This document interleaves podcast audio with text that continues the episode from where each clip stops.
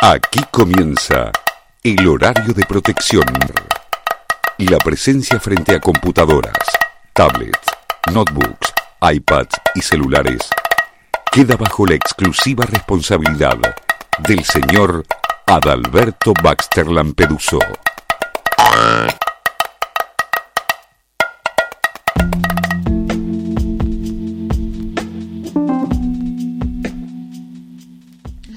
Bienvenidos a Baldíos en la Lengua Radio. Con la participación especial de Jorge Gorostiza. Estás escuchando Baldíos en la Lengua Radio.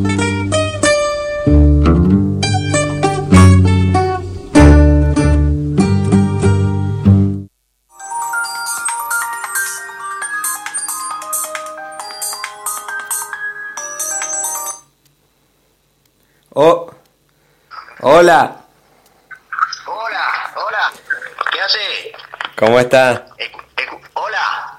Sí, ¿Qué hace? Che, le, le llegó bien a, a Carmen, ¿viste el mensaje? Lo, la- las recetas. ah, bueno. En, Hola. en realidad no hace falta... Pero ¿sabes qué me dice ella? ¿Sabes Sí. qué me dice? ¿Eh? Sí, ¿Qué me decís? Eh, que Me dice Carmen que si vos podés, podés este, ¿cómo es? Eh, imprimir la- las recetas. Y cuando vengas a traerme eh, la plata, supuestamente eh, me, me, tra- me traes las recetas. O, no, puedo, no se puede hacer eso. sí, el tema es que no hace falta imprimirlas. Si vos le mostrás en la pantalla la foto, en realidad ni- ni siquiera hace falta la foto. Ajá. Si vos te anotás, viste que tiene, dice número de receta. Sí, sí. Si vos te anotás esos números, sí. ya con el número solo el tipo lo, lo saca por la computadora. Ah, y saca también, y saca también lo que yo necesito. Claro, ahí le sale todo, ahí le sale... Son cuatro números, son, viste, cada foto tiene un número. Ajá, sí, sí. Vos lo copiás en un papel. Ah, sí, sí, está bien. Está bien, está bien. Bueno, bueno, está bien, no hay problema, dale. Total, ahora tenemos que ir después del 15 de, de mayo, así que... ¿Está bien? Este... Claro. ¿Por qué? ¿Se te hizo difícil mostrarle la foto el otro día, hoy? No, no, yo le di el teléfono a la, a la chica, ella hizo todo ahí. Después me, me grabó un papel que tuve que firmar y le tuve que poner la dirección, viste, el número de documento, qué sé yo. Y ya está, sí, y me dieron todos los remedios, sí, no hay, no, no hay problema, sí, sí. Ah, no, no, no hay drama. no, porque no- no hace, lo hicieron así para no tener que imprimir nada. Claro.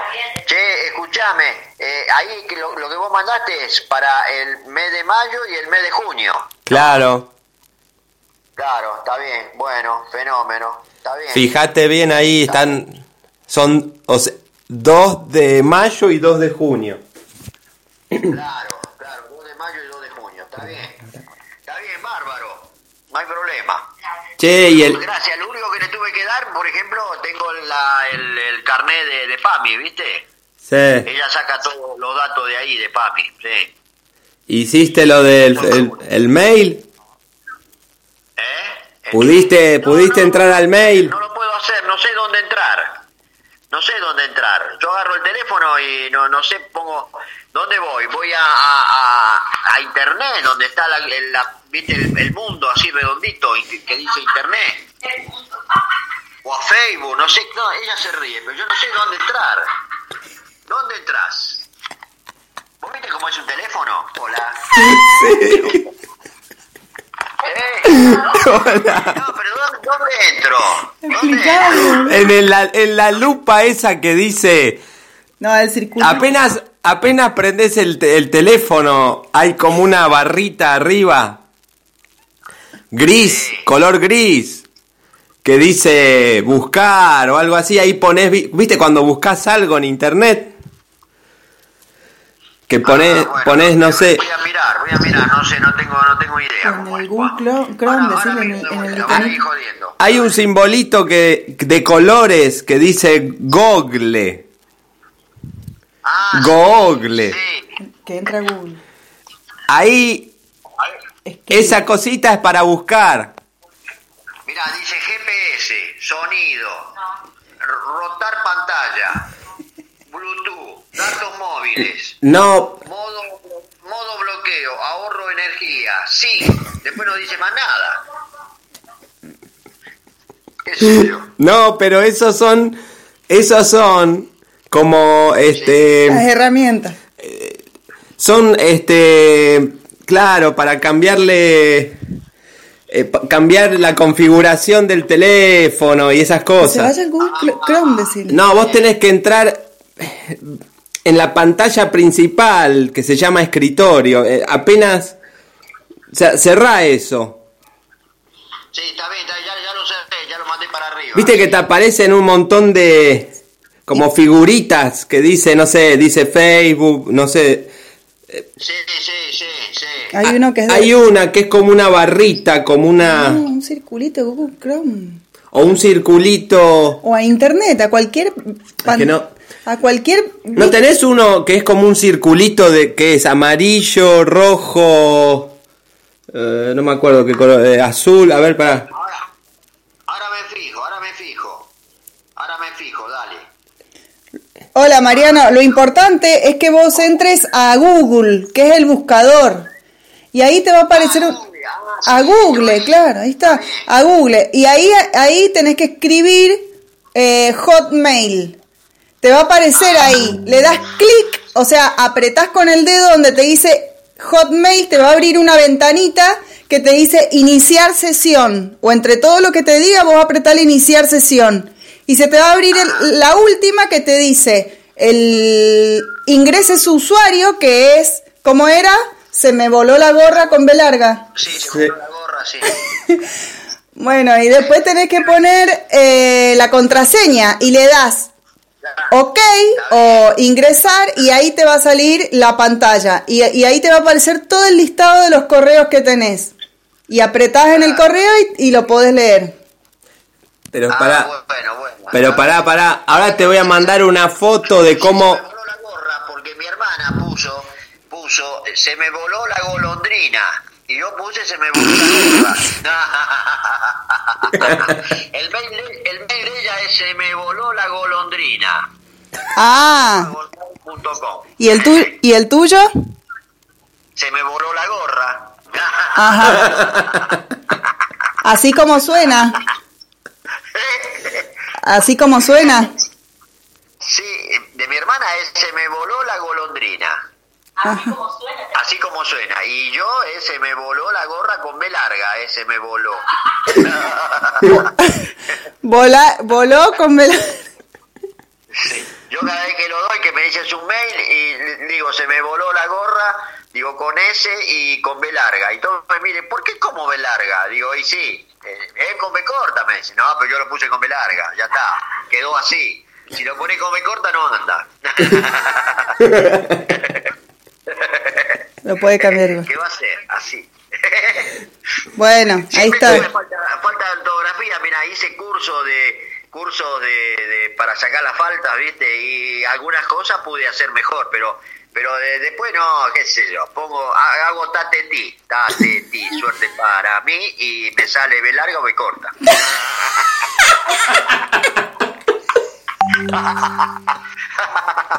Hay algunas palabras que ya las sé, ¿viste? Qué sé yo, volver, bueno, yo sé que va la dos veces con B corta, Ah. pero después eh, otra cosa no sé. Está, está, bueno. ¿Vos hiciste la primaria y la secundaria? Tengo que leer más. Claro, la lectura por ahí te la... Bueno, pero no importa, el, el tema es que vas a conseguir... Pero eso no es, no- eso no es nada, eso no es nada, eh, Sabrina. Cuando lee, nunca te lee como está escrito, sino él inventa las palabras. Y le leo los principios y el final lo, lo invento yo. bueno, bueno. Bueno, voy a, voy a probar y después te llamo, dale. Después te Bueno, llamo. bueno, dale. Chao. Bueno, chao. Nos vemos. Chao. Chao. Gracias. Nada, chao. Estás escuchando Baldíos en la Lengua Radio.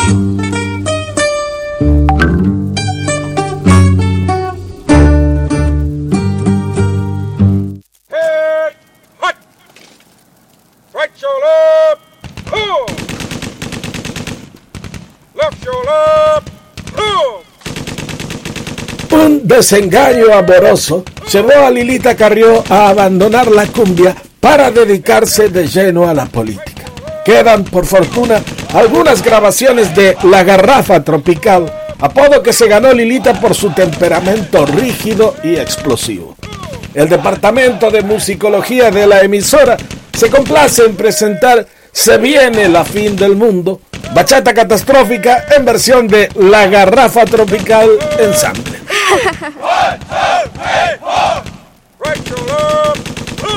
One,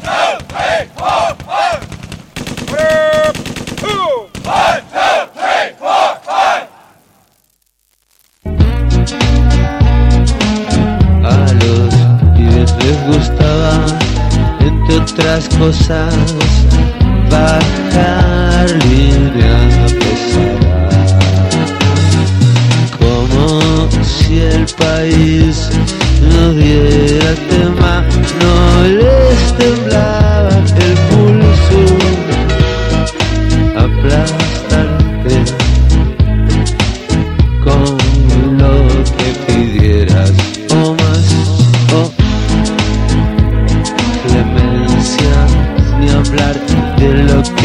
dice esencia. Cotidianamente las traiciones entre socios no empiezan a tocar la capacidad de asumir. Solo hay un ten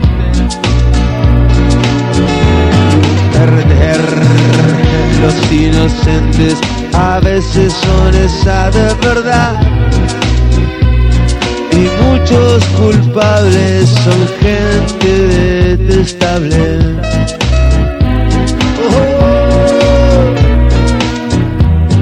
No falta ni una noche Villa Celina frente a Lugano pero provincias tienen un altar para un pibe que cayó tenía 19 y cayó a Liniers no sé por qué lo adoran y tiene sillones para estar todas las noches acá ya es normal la daga por la espalda, ayer murió un jardín, pero anda a saber quién le voló los caramelos.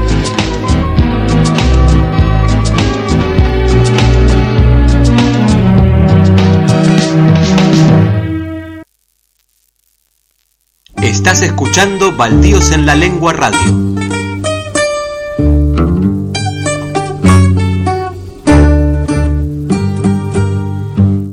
Hola querida audiencia, bienvenidos a una nueva emisión de Baldíos en la Lengua Radio.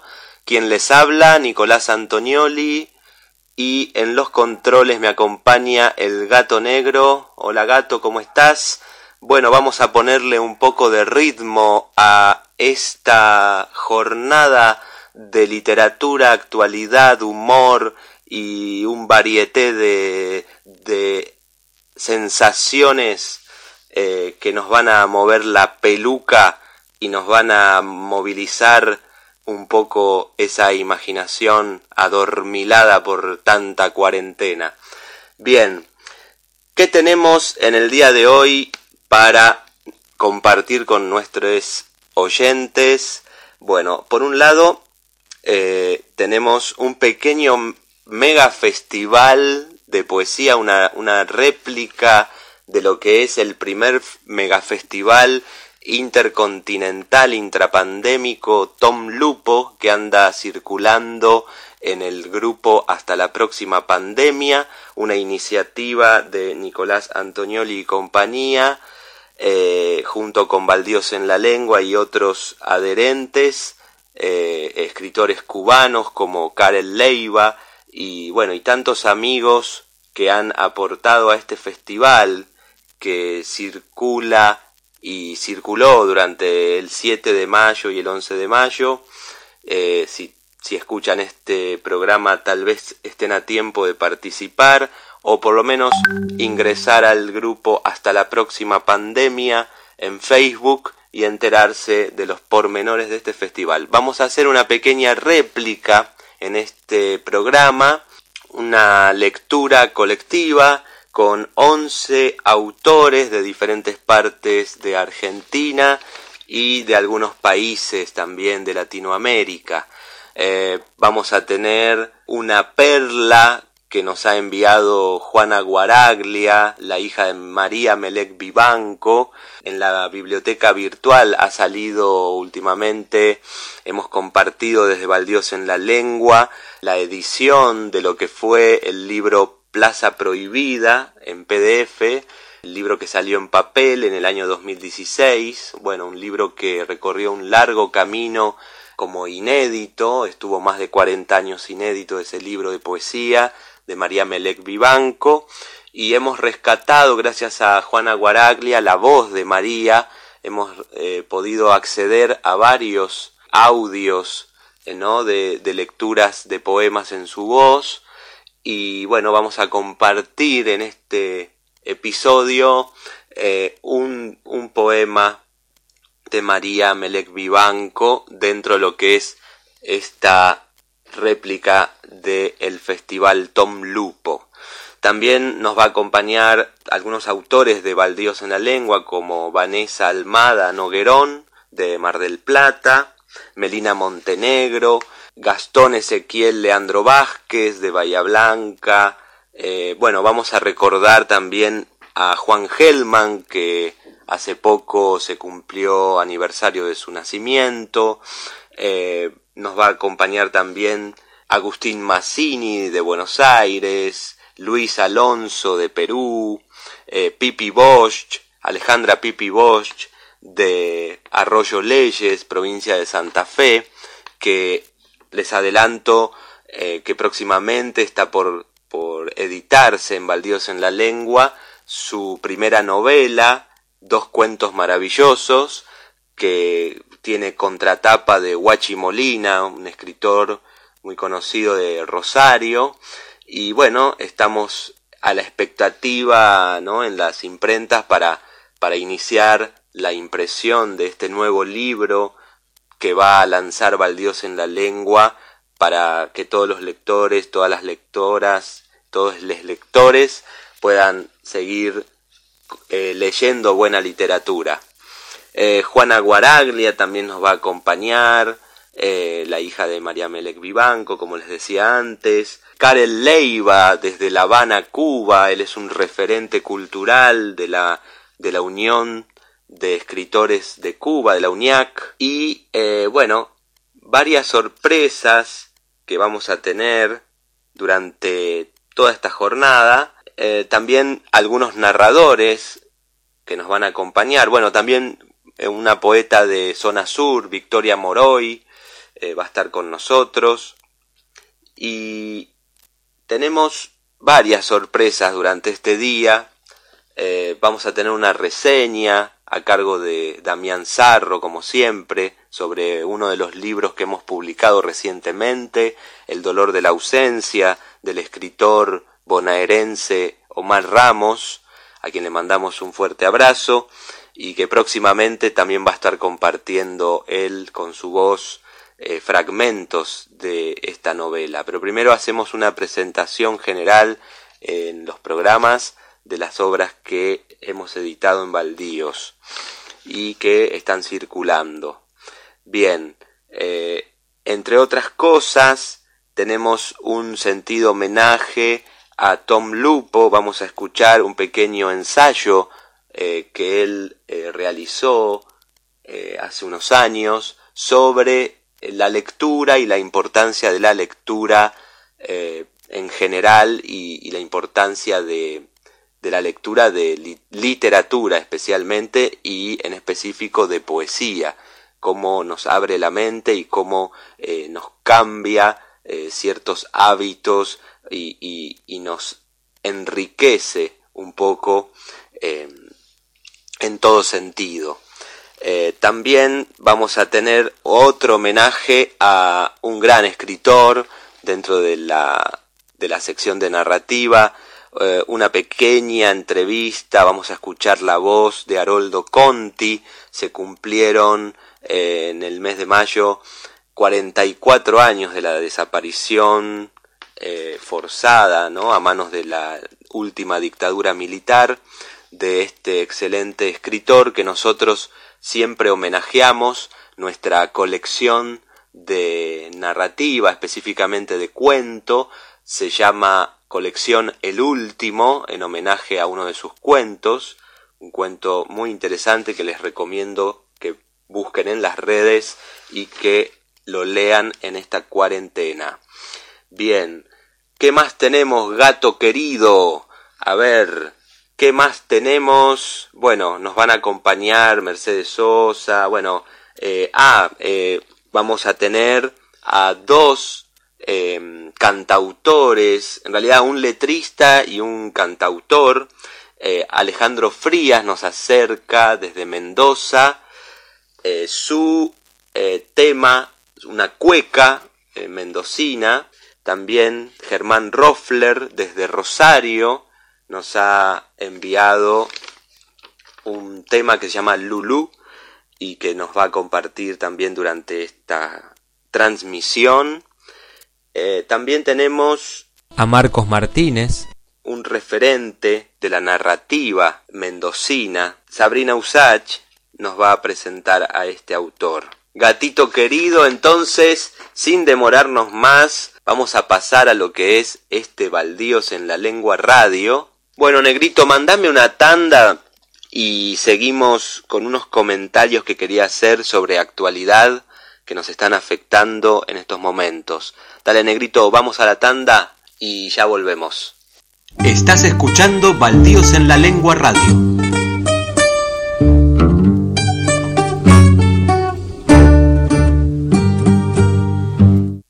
Comienza de espacio publicitario.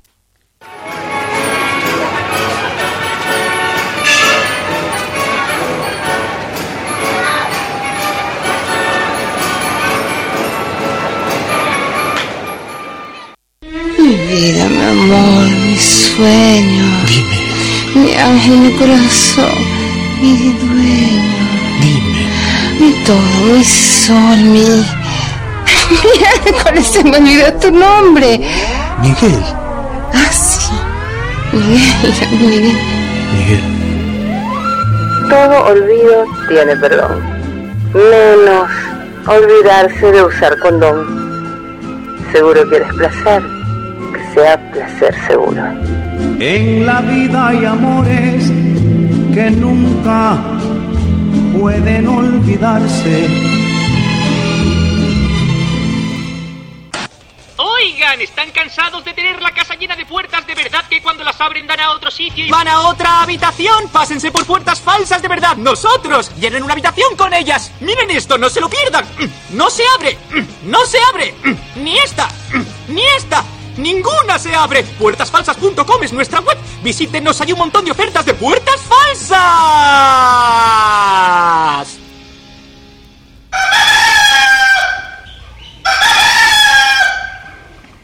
Editorial Baldíos en la Lengua. Poesía, narrativa, cuento, ensayo y teatro. Contacto a baldíosenlalengua.gmail.com Recibimos manuscritos inéditos. Hola, los marcianos. Nunca se pueden morir y no se hacen caca encima. ¡Quedarse en casa, coño! Fin de espacio publicitario. Estás escuchando Baldíos en la Lengua Radio.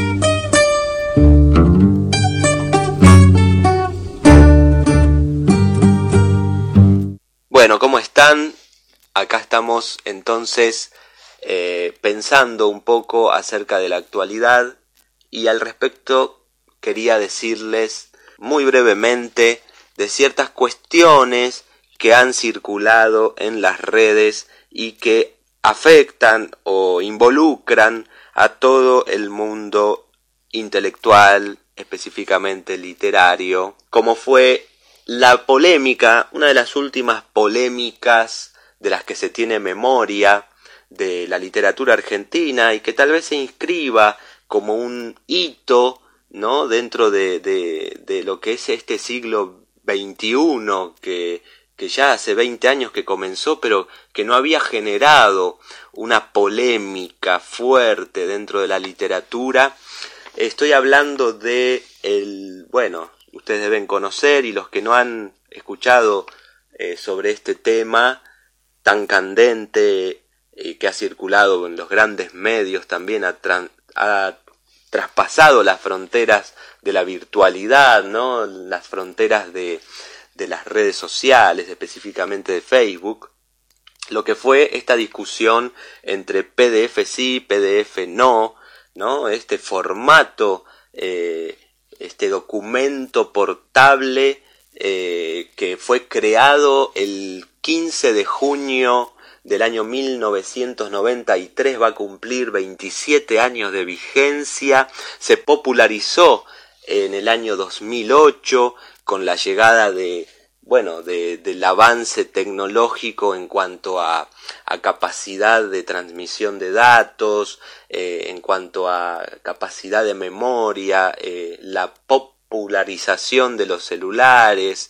eh, de los smartphones y todo esto generó un, un auge del PDF en su momento, que es un nada más ni nada menos que un archivo de texto que tiene algunas características interesantes, que permite generar enlaces, colocar videos, colocar diferentes materiales multimedia, eh, pero que bueno, dentro, de lo que es la literatura no se ha explotado demasiado esas características que ofrece el PDF y se utiliza para transmitir, difundir textos, eh, algunos inhallables y otros obviamente que acaban de salir al mercado, ¿no? que, están circulando y, bueno, y se están vendiendo en diferentes plataformas, incluido el formato papel.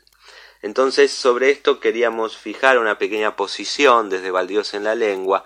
Nosotros eh, producimos PDFs, eh, producimos nuestros libros en papel y también hacemos una eh, pequeña, eh, una versión completa de los libros en PDF. Eh, y nosotros, yo lo dije en, el posteo de Biblioteca Virtual, que es donde surgió esta polémica a raíz de el reclamo de varios escritores, varias y varios escritores, em, con respecto a la afectación que el PDF provoca sobre los derechos de autor.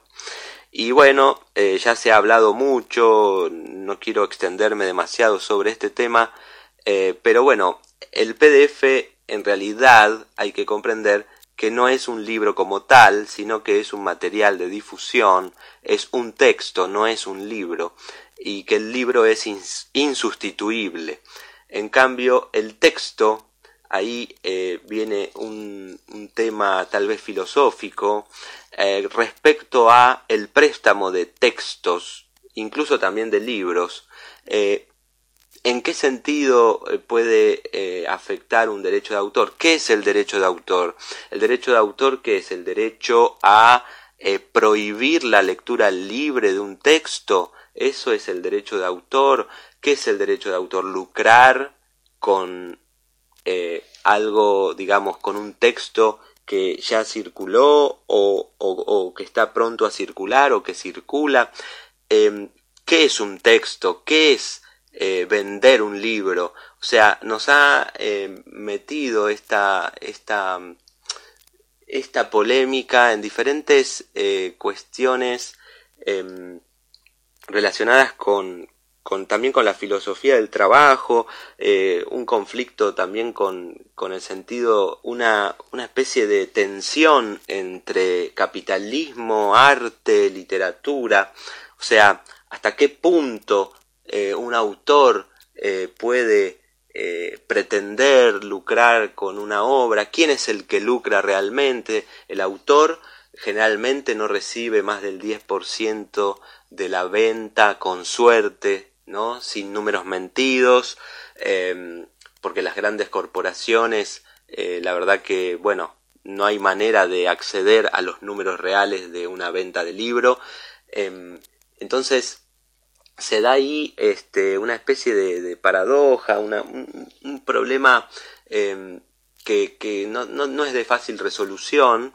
Eh, y bueno, el autor muchas veces vive ilusionado con que su libro triunfe y este, acceder a un pequeño capital, pero muchas veces eso no, no es real. Eh, más del 90% de los escritores, no estoy hablando solamente de, de narradores, obviamente ahí están incluidos los poetas, dramaturgos, etcétera, no viven de su obra, sino que la obra es un motor para movilizar un montón de otras cosas que sí generan una ganancia más directa, como por ejemplo charlas, conferencias, talleres literarios, entrevistas, algunas de ellas son pagas, otras no, invitaciones a festivales, congresos, seminarios, eh, posibilidad de, acceder a, a, dar este, algún tipo de clase magistral, eh, obviamente eso motoriza también eh, la percepción de premios literarios que son en dinero y en publicaciones también. O sea que el libro en realidad, eh, el texto es la promoción eh, de un autor en parte y también, eh, bueno, el gran ganador siempre de, de la venta de un libro ni siquiera es la editorial, ni siquiera es la editorial, es el librero o la librería que absorbe alrededor del 50% en algunos casos entre librerías y distribuidoras eh, llegan a, a, absorber el 60% o 65% de lo que es la venta de un libro. Y de, de lo que resta o a veces depende cómo se haga la cuenta eh, se le da el 10% apenas o incluso menos, a veces el 5%, porque la ley fija un máximo del 10%, pero hay editoriales que a veces juegan con ese porcentaje y pueden llegar a, obtener 5% de regalías por, el, por la venta de un libro, ¿no? el precio de tapa. Y esto, eh, bueno, es una miseria.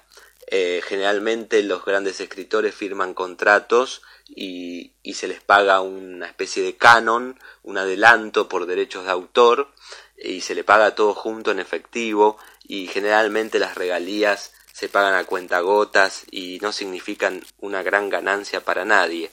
Eh, pero acá los grandes ganadores eh, son las imprentas y los libreros.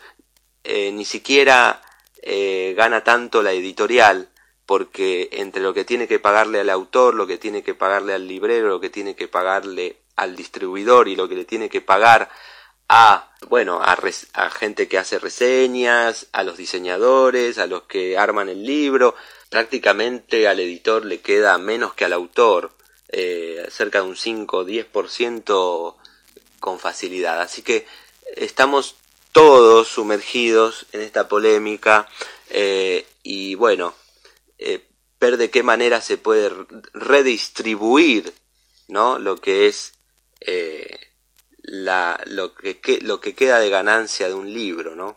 Eh, trabaja muchísima gente en un libro, pero el libro generalmente es mucho más barato también que el mismo trabajo. Vale menos el libro en el mercado que lo que vale el trabajo. Entonces ahí hay un desfasaje.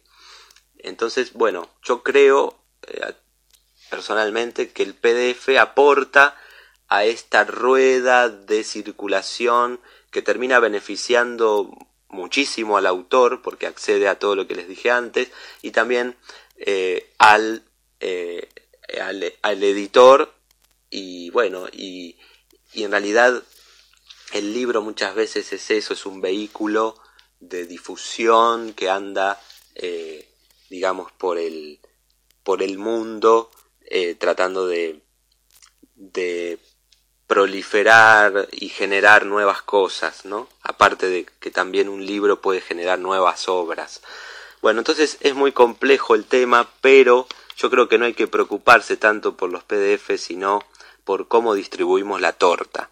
Entonces, eso por un lado. Después quería hablarles de otro tema eh, que anduvo en la sociedad circulando eh, sobre eh, los presos que están por cumplir condena, los las presos y presas y preses porque hay de todo, digamos, no, no es solamente los presos, no son solamente los hombres, hay mujeres que están presas, hay travestis que están preses, hay este, de, gente, gente de todas las comunidades, de gay, LGTB, que están preses, así que eh, es muy complejo también eh, ese tema que surgió en la sociedad argentina últimamente.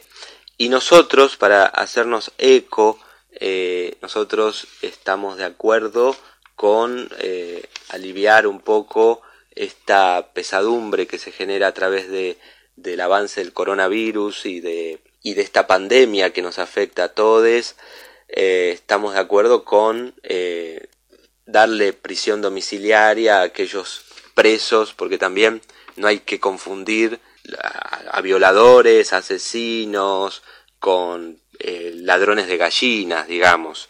Hay mucha gente que está detenida, presa por situaciones que no se han esclarecido eh, y bueno, y pasa el tiempo y ahora está todo paralizado, entonces están muchas veces injustamente detenidos o por delitos menores. Entonces, en esos casos nosotros estamos de acuerdo con eh, que se le dé la posibilidad de cumplir eh, la detención en el domicilio, cerca de las familias, etcétera. Entonces, tenemos, hemos nosotros eh, nos hemos comunicado desde la producción de Valdios en la Lengua con eh, Martín Bustamante, que es un poeta que está preso en el penal número 48 de José León Suárez, en el Partido de General San Martín, provincia de Buenos Aires, Argentina está preso y eh, lleva adelante un taller de poesía dentro del CUSAM, que es el centro universitario de la Universidad de San Martín. Es un centro que es modelo en el país, uno de los primeros, una de las primeras sedes eh, universitarias que ha tenido nuestro país dentro de, en el contexto de encierro. Y Martín, bueno, le ha, eh, le ha pasado nuestra inquietud a varios compañeros que están allí en la unidad 48. Eh, entre ellos hemos obtenido eh, una visión sobre lo que está sucediendo aquí en nuestro país con respecto a la cuarentena y, bueno, pero saliendo un poco del tema de la discusión eh, este, que se ha dado, pero a la vez abriendo la reflexión y el pensamiento, le hemos hecho una pregunta a Luis y ha tenido la gentileza de respondernos. Así que, eh, gato negro, negrito, por favor, eh, bueno, escuchemos a Luis y avancemos en lo que es este tercer programa de Baldíos en la Lengua Radio. Los dejo con Luis y seguimos. La pregunta era, ¿cuáles piensa que va a ser el efecto de la cuarentena y el coronavirus a nivel cultural, poético, artístico? ¿Acaso habrá grandes cambios estéticos, temáticos? ¿Aflorará algo nuevo? Esa es la pregunta. Bueno, en mi parecer yo estuve escribiendo y te doy la respuesta. Para mí estaremos transitando un cambio social donde las personas se redescubrirán a sí mismas. Gracias al aislamiento renacerán nuevos artistas en el arte, pintura, en la música. Podremos desarrollar muchas cualidades ocultas que ni siquiera uno sabía que las tenía. poder entender que la solidaridad es un don humano que siempre fue parte del ADN nuestro y, y el, y el abandono de la codicia. Esos serán los grandes cambios a nivel social. Un ejemplo, el valor humano renacerá. Ese es mi parecer, ese es mi punto de vista, mi mirada. Así que que tengas buen día y gracias. ¿eh? Estás escuchando Baldíos en la Lengua Radio.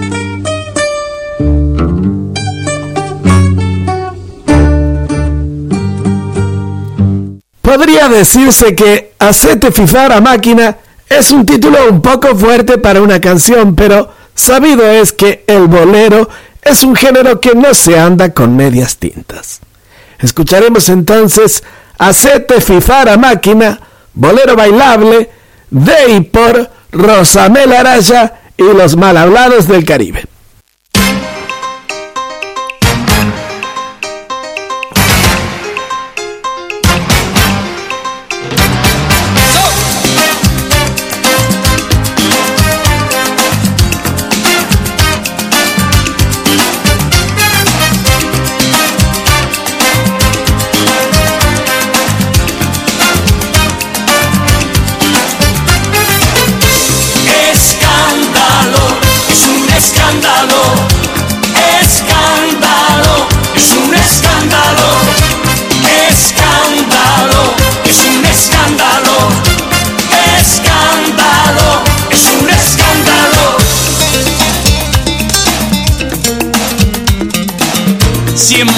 Misma rutina, nos vemos por las esquinas, evitando el que dirá.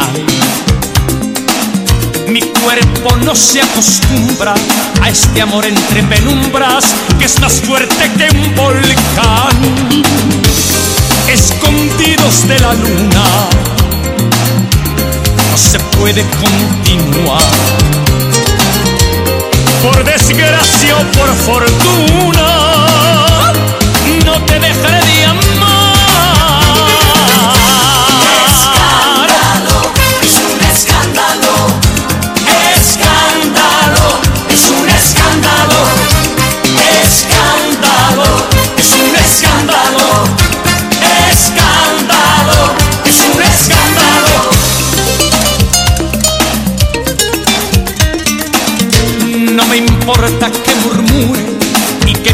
censuren por todita la ciudad.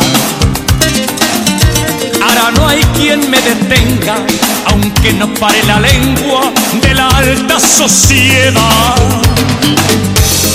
Este río desbordado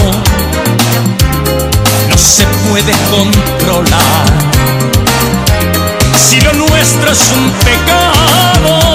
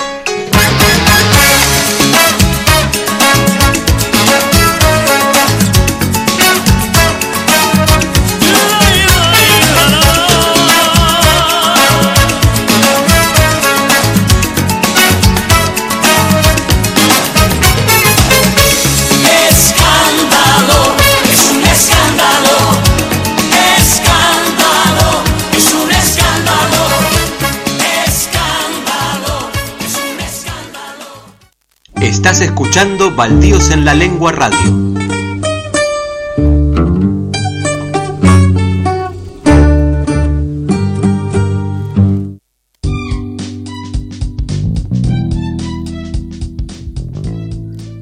primer mega festival intercontinental intrapandémico Tom Lupo, del 7 al 11 de mayo. Organiza el grupo de Facebook Hasta la próxima pandemia. Te esperamos. Si sos poeta o lector y querés participar, pedí unirte al grupo Hasta la próxima pandemia en Facebook. Y sí, ahora se viene poesía para todos. ¿Y por dónde va a ser? Por Baldíos en la Lengua Radio.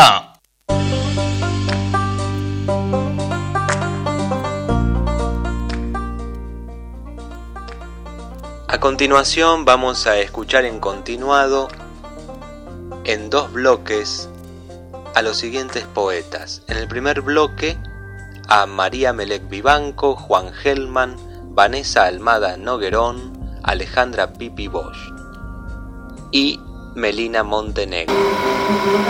Concierto para gatos. 1.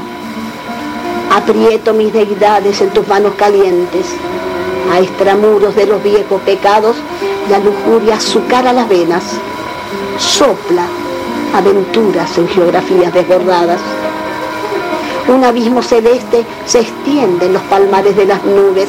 Recuerda el campanario de la sombra promete sus peligros.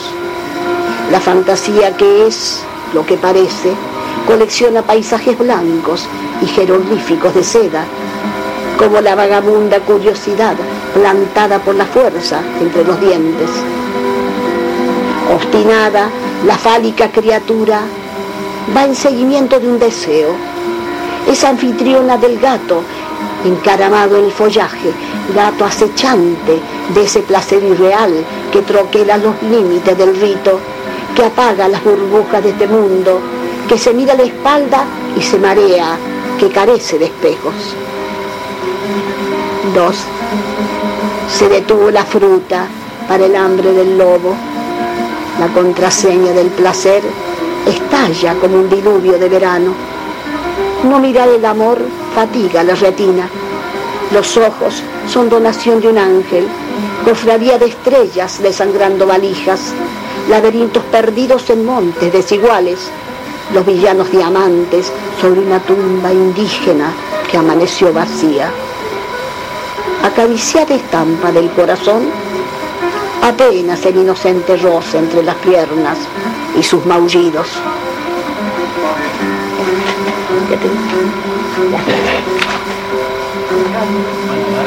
Bueno, ahora sigue con lo suyo, lo que falta. Lo que falta, claro.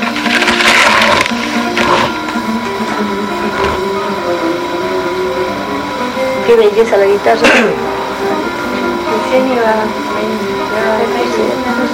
Joven, un joven tocando canto. Con un virtuosismo, ¿no? Para tocar. Bueno, uno más. Ahí está, pero altos, en voz alta, que se escuchen bien las palabras. Sí, por estar lejos, muchas veces está Sobre lejos. todo que no se, que no se pierdan las palabras, porque será lejos, será kilómetros y kilómetros. De mucho bien. Claro, ¿no? Y están los piquetes. ¿no? 10 horas, 10 horas, más, 12 horas. 12 horas desde acá en esto en Bondi, en Bondi 12. Y esto 25 minutos en avión.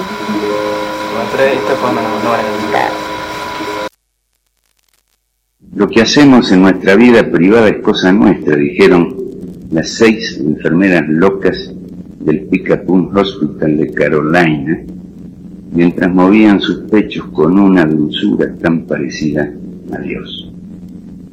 Y si Dios fuera una mujer, alguno dijo, y si Dios fuera las seis enfermeras locas de Picapun, dijo alguno, y si Dios moviera sus pechos dulcemente, dijo, y si Dios fuera una mujer. Corrían rumores acerca de las seis. Las habían visto salir de hospedajes sospechosos con una mirada triste en la boca. Las habían visto en una cama del Bat Hotel. Las habían visto fornicando con sastres, zapateros, carniceros de toda Picapún. ¿Y acaso Dios no sale de los hospedajes con una mirada triste en la boca? Alguno dijo. ¿Y si Dios fuera una mujer? Tetas de Dios, blancos muslos de Dios, lechosos, dijo. Leche de Dios, gritaba por los techos de toda la ciudad. Así que lo quemaron. Hicieron una hoguera alta al pie de la colina del este. Y también quemaron a las seis enfermeras locas de Picapú. Todas eran rubias y cada día habían visto la muerte trabajar. Eso es todo. Y se acaban con los temblores mortales e inmortales en Carolina y otros sitios de Dios. ¿Y si Dios fuera una mujer? ¿Y si Dios fuera las seis enfermeras locas de Picapú? Dijo alguno. Hola, baldíos en la lengua.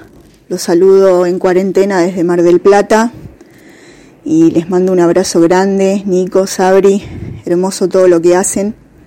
Les quiero compartir un poema de mi último libro que se llama Los demás. Es el poema que abre el libro en realidad y se llama Básico. Se parece a un cuento de Borges en el que nada existe por simple estabilidad ficcional, en el que todo existe porque se sueña en un orden vertical y lento, suspendido en círculos perfectos. Somos dos encima de la fiebre de los almohadones. Somos dos a pesar del hollín que envenena los espejos. La música nos llega en un hilo confuso de incandescencia.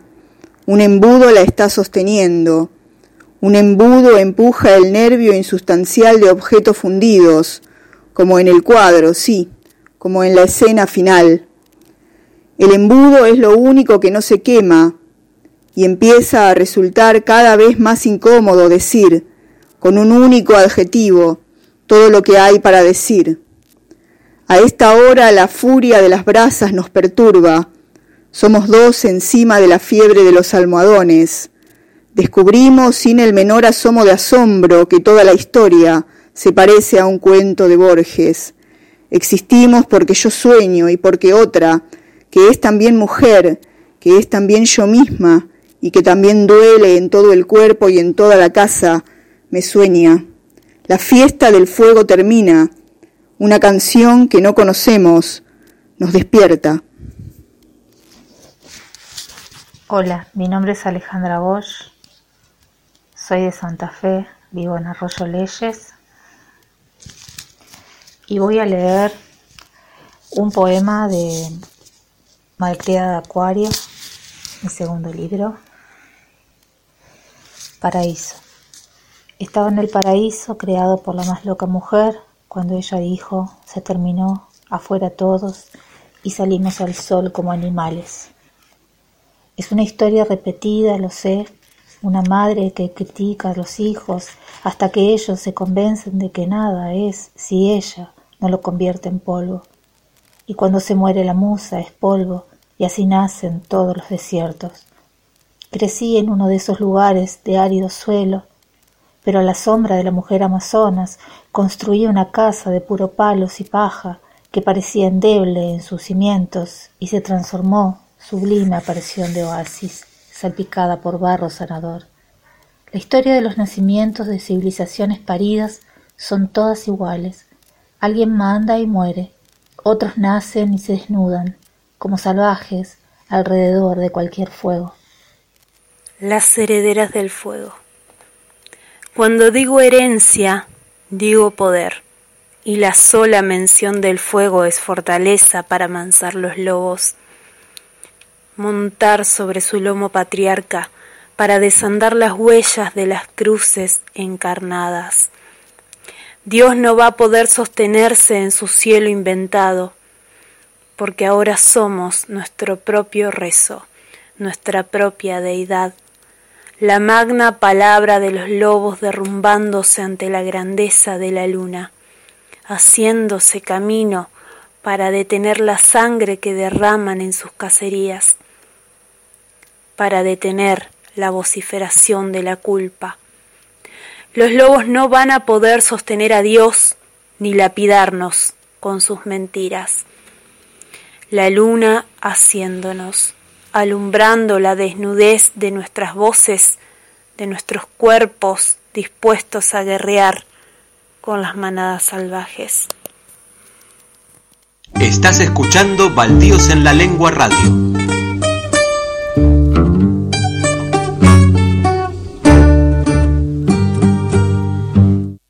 Segundo bloque de poesía, Agustín Massini, Victoria Moroy, Luis Alonso, Karel Leiva, Martín Pucheta y Gastón Ezequiel Vázquez.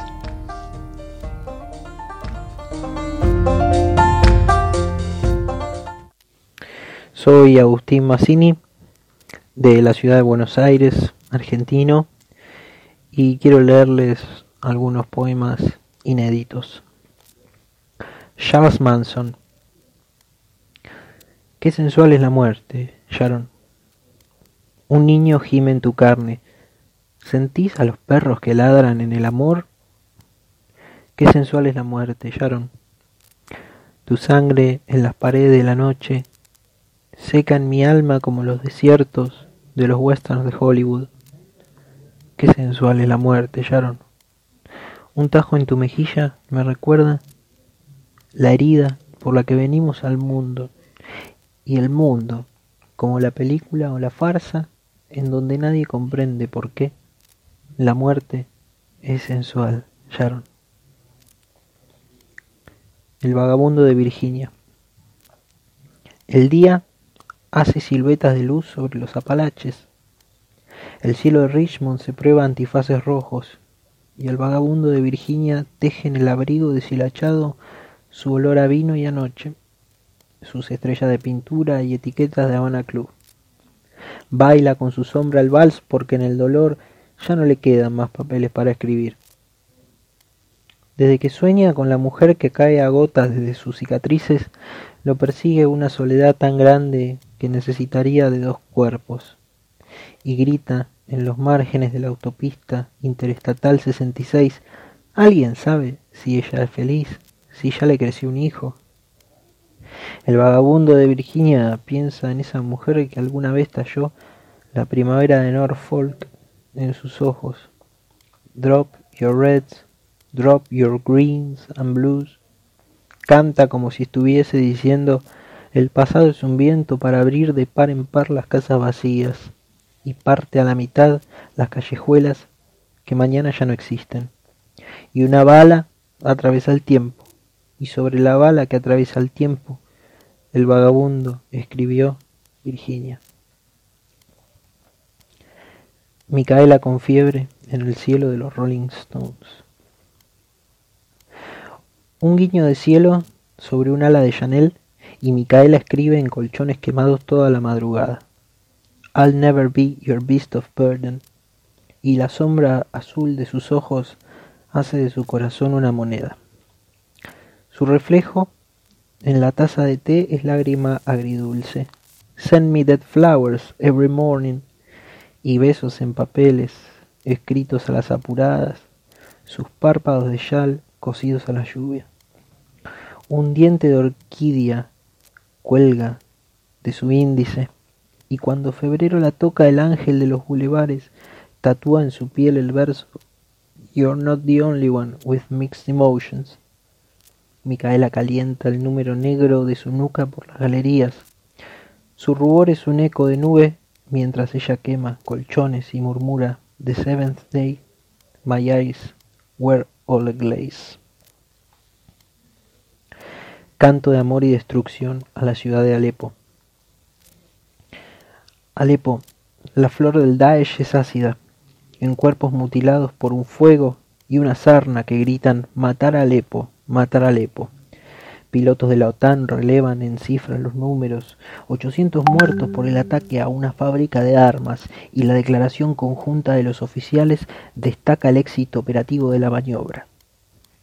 El nauseabundo orín de los obuses gotea de tus vértebras, un beso químico cierra la vida de niños envueltos de hospital que entraron a la muerte con dedos de carbón para escribir sobre las mezquitas derrumbadas Matar a Alepo, matar a Alepo.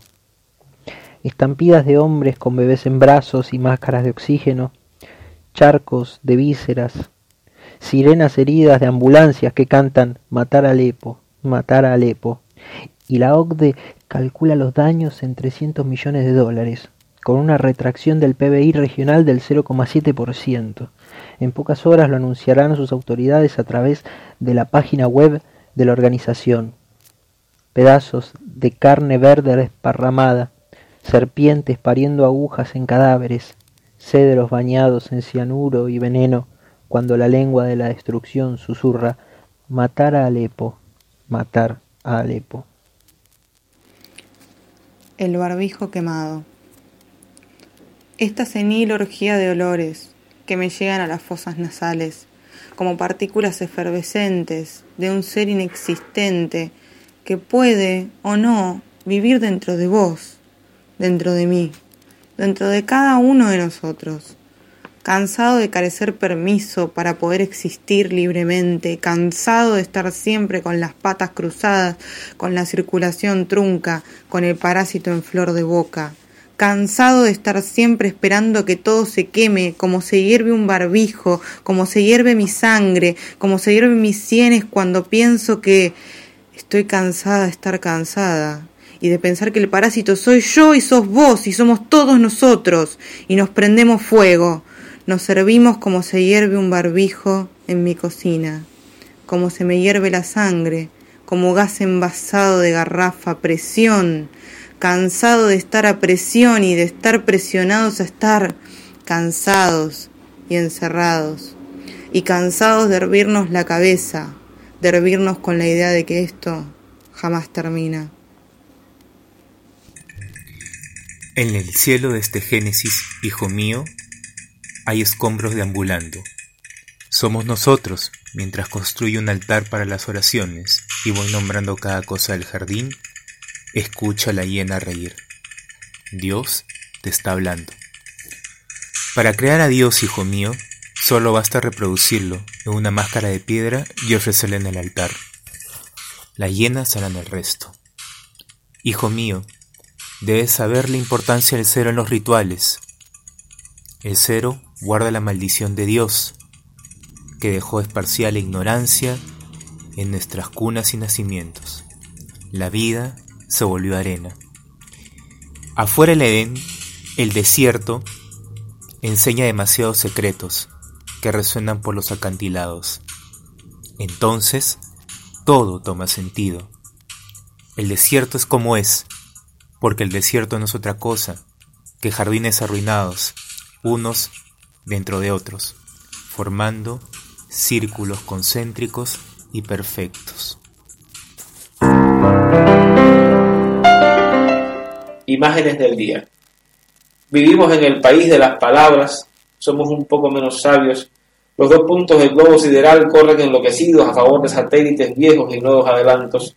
Cada parte de ti pertenece al pregón, al ritmo frenético o pasmoso que imponen las pisadas Vivimos en la entropía de un juego mercenario y pagamos tan bien a nuestros parricidas para multiplicarnos en carteles y cruces de camino. Algo añejo en el pan, pero el sabor conserva su dulce invitación a la mordida. Somos los últimos sobrevivientes de un tiempo de guitarras. Los nuevos cabecillas marcan con su metal la frente débil, el músculo sumiso, la sonrisa injertada antes del último solsticio.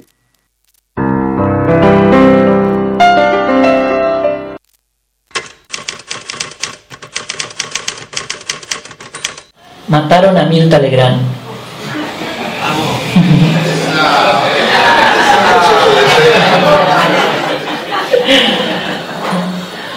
Mataron a Mirta Legrand.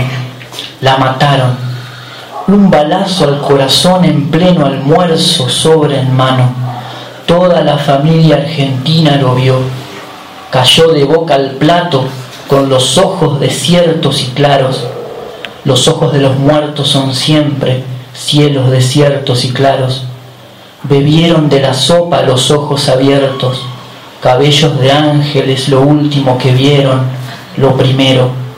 Mataron en vivo a Mirta Legrand. Cayó en la sopa con los ojos. Mataron de un tiro a Mirta arriba del plato en la hora del puchero y el caviar. Se quedaron helados Nicole y Cubero. Solo Alfredo se paró tirando la silla y Nicole se desmayó sobre Cubero. Toda la familia argentina lo gritó. Parecía el grito de un gol desde lejos, el oscuro gol de un dios antidiego. Mataron en directo a Mirta Legrand, balazo y a la sopa, directo al corazón con los ojos, chiquita y la familia. Las cámaras cortaron enseguida y mandaron una tanda, pero quedaron los ojos de Mirta en toda la pantalla, un ojo cuadrado con cielo de Mirta, la pantalla. Mataron a Mirta Legrand, la mataron, che, los ojos en la sopa fría, los ojos fríos en la sopa del cielo.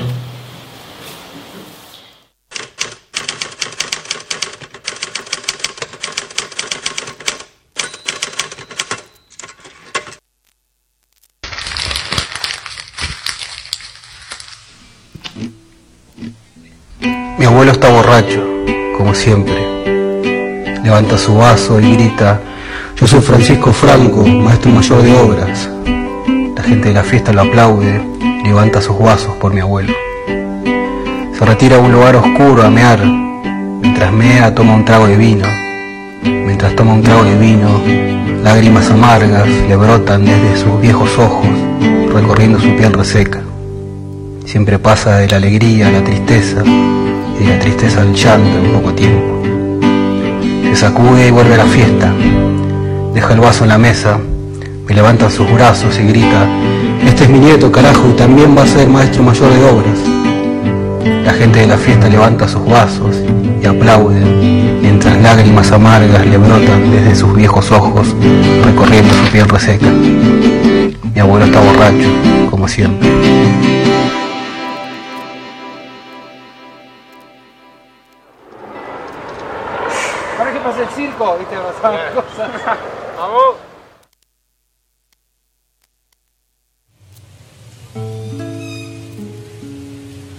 Pulsante amor, ondulación de oro.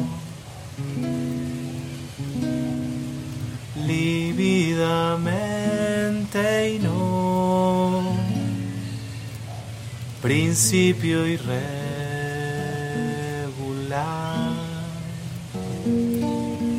la habitación se esfuma cuando no estás.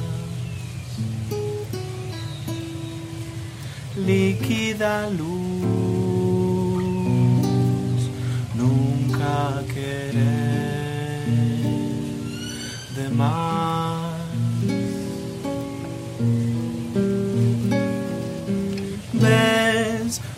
Yo soy la flor vos sos la sal en la inmanencia de este mar, vos vas al sí, yo al tal vez, cápsula blanca, enseguecer de amor, tu piel tan plush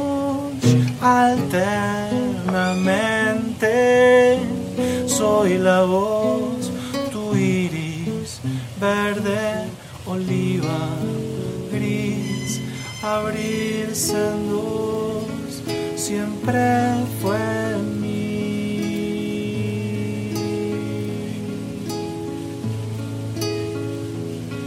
Plegarnos dos en seis, en sol,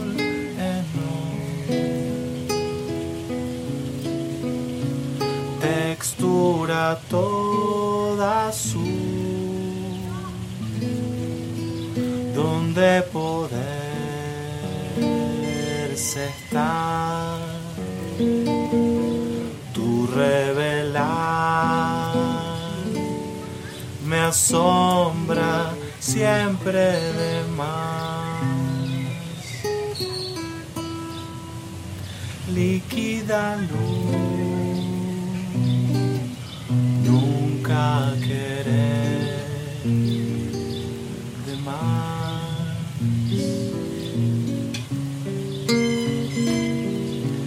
Ves, yo soy la flor, vos sos la sal en la inmanencia de este mar, vos vas al cielo yo al tal vez, cápsula blanca, enseguecer de amor, tu piel tan plus alternamente, soy la voz, tu iris, verde, oliva, gris, abrirse en dos, siempre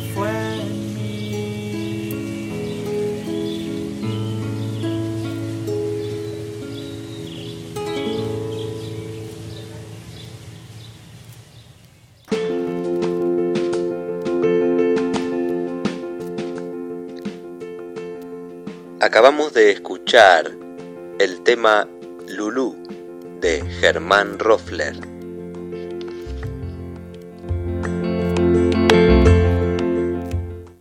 Estás escuchando Baldíos en la Lengua Radio.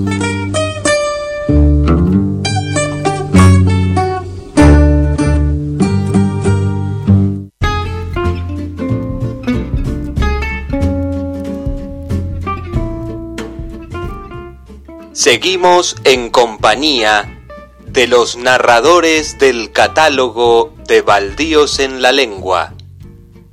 Reseñas, cuentos, fragmentos de novela y mucho más.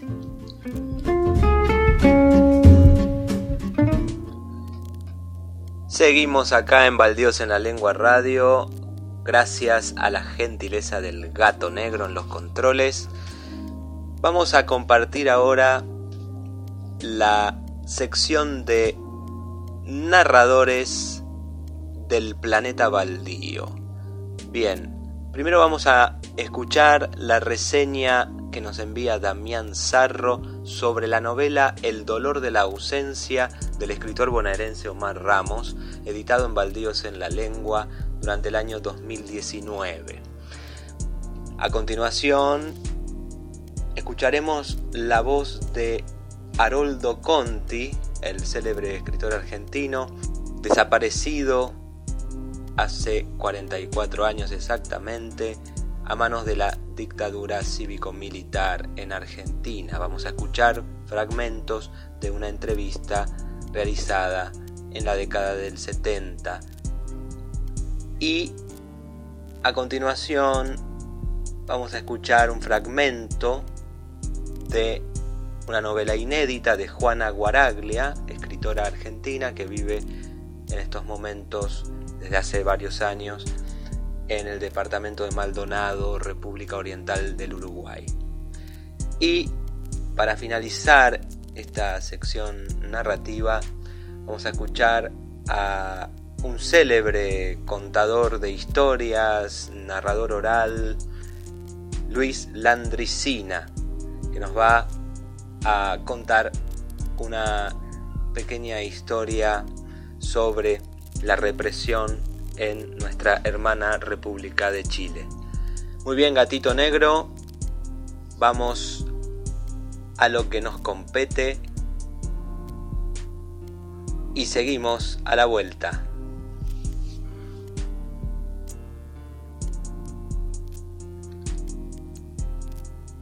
El dolor de la ausencia, de Omar Ramos. Baldíos en la lengua, Buenos Aires, 2019. 136 páginas. Este libro de Ramos constituye un eslabón más de la serie de ficciones que abordan la temática de la última dictadura en la narrativa argentina. En esta ocasión, la historia profundiza las relaciones y las tensiones entre sectores sociales pro dictadura y pro derechos humanos, y digo así porque el mismo protagonista, Ignacio Guidi, se verá involucrado en ambos sectores donde él transitará según las coyunturas de su vida profesional y familiar. La novela maneja magistralmente procedimientos anafóricos y catafóricos para generar una diégesis que alterna entre su postura personal, los prejuicios familiares, las obligaciones y demandas laborales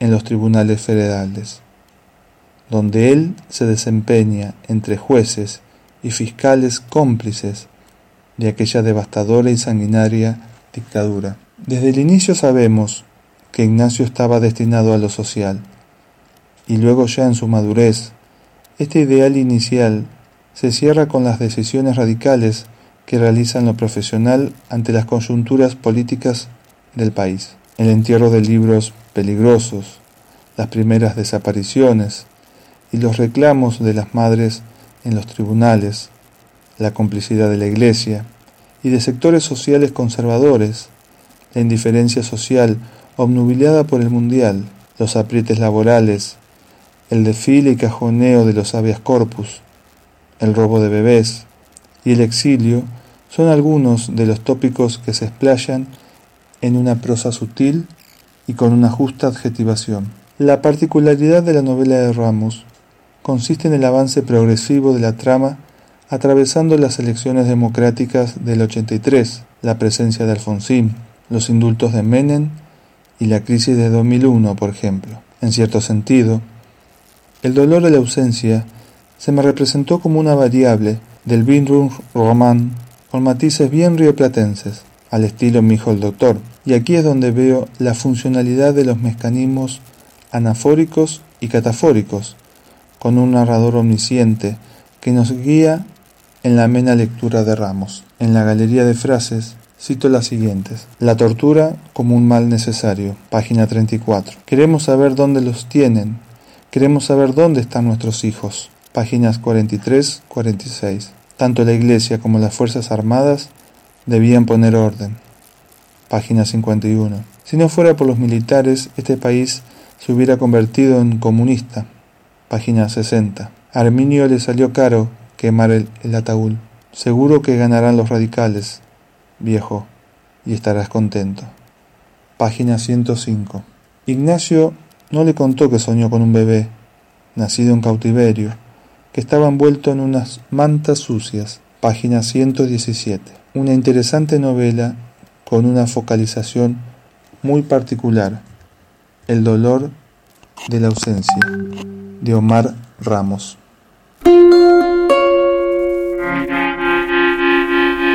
Yo siempre dije, o digo en un cuento inclusive, que la vida es una especie de borrador, que uno nunca termina de pasarla en limpio. Y yo descubro que mi vida sí es un perfecto borrador, así, bien borroneado, bien tachado, vuelto a reescribir, nunca completo, nunca terminado. Soy quejoso, me gusta quejarme inclusive, me parece. Pero creo que en el fondo tengo motivos. No sé si me siento libre, pero he hecho un culto a la libertad. Yo creo que a veces inclusive hay que sacrificarla, la de uno y a veces la de los demás, desgraciadamente, por un bien social mayor. Creo que inclusive también se puede hacer una literatura comprometida, es decir, una literatura política, válida, perfectamente válida. Creo que nuestra suprema obligación es hacer las cosas más bellas que las de los demás. Pero aún haciendo belleza creo que podemos hacer una literatura política. Pero lo político emergerá con naturalidad, no como una cosa impuesta.